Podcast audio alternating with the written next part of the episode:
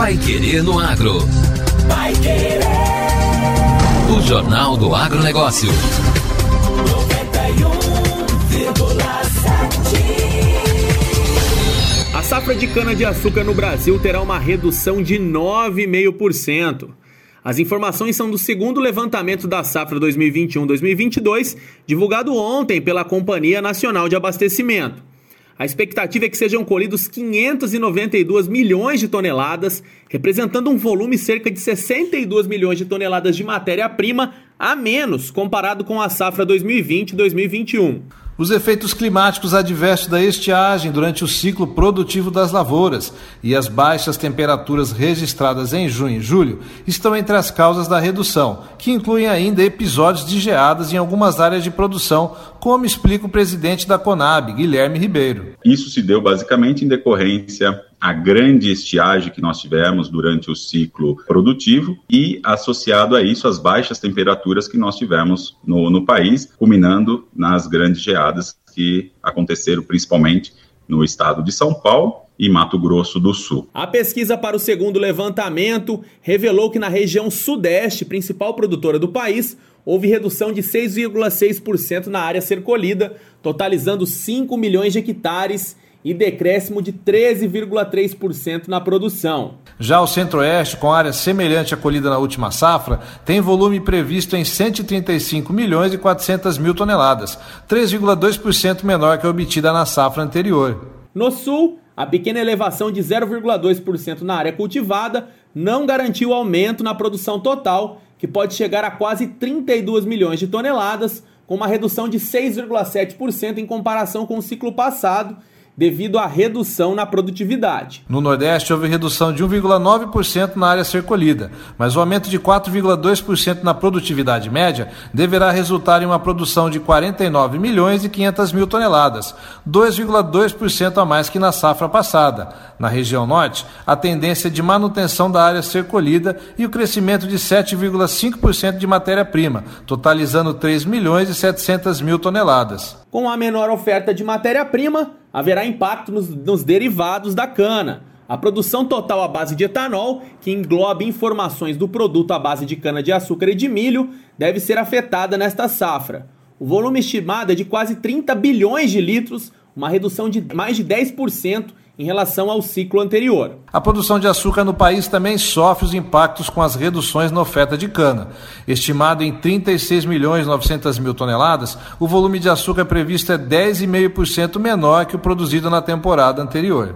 O secretário de Política Agrícola do Ministério da Agricultura, Guilherme Bastos, conta que o governo estuda um auxílio para ajudar os produtores. Nós continuamos observando e acompanhando com muita atenção né, ainda a evolução das próximas estimativas. Nós já iniciamos aqui pela Secretaria articulação com as instituições financeiras aí para pensar em, aí, algum tipo de auxílio para o setor né, no momento que a gente tiver aí essas informações mais apuradas referentes a, a esses efeitos combinados de seca e congeado. Vai querer no agro. O Jornal do Agronegócio. Custos de produção de suínos e de frangos de corte aumentam 50% em um ano. Os custos de produção de frangos de corte de suíno registraram aumento em julho, segundo estudos publicados pela Central de Inteligência de Aves e Suínos da Embrapa. O índice para o frango cresceu 0,42%, apesar da queda de 0,77% no valor de aquisição dos pintainhos de um dia, um dos itens que compõem o valor total dos custos das aves, que chega a 50,72% nos últimos 12 meses.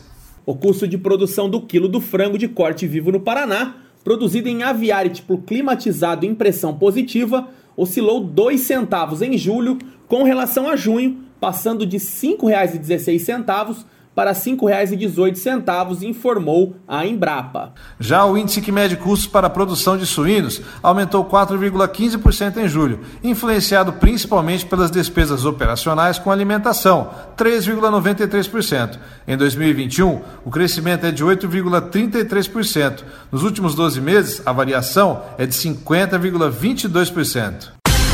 Agora, no Pai Querendo Agro. Destaques finais.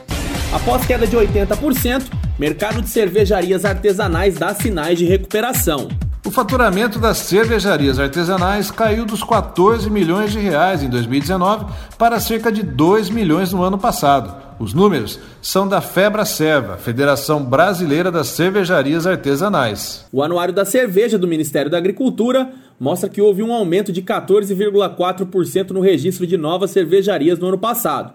Mas, segundo Marco Falcone, presidente da Febracerva, nem todos os novos estabelecimentos registrados chegaram a abrir, enquanto outros tiveram que fechar as portas. A gente pode dizer que 15% dos fabricantes é, encerraram as atividades.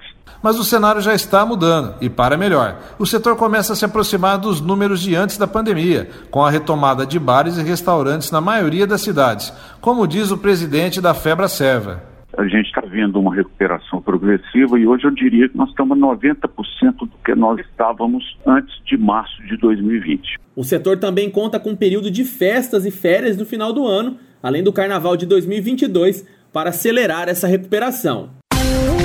E esta foi a edição número 360 do Pai Querendo Agro. E não deixe de acompanhar nossos boletins com mais notícias do agro ao longo da nossa programação. Um bom final de semana a todos e até segunda-feira. Um bom final de semana para você e até segunda. Você ouviu Pai Querer no Agro. Pai Querer. O Jornal do Agronegócio. Contato com o Pai Querer no Agro pelo WhatsApp 999941110 ou por e-mail agro@paiquerer.com.br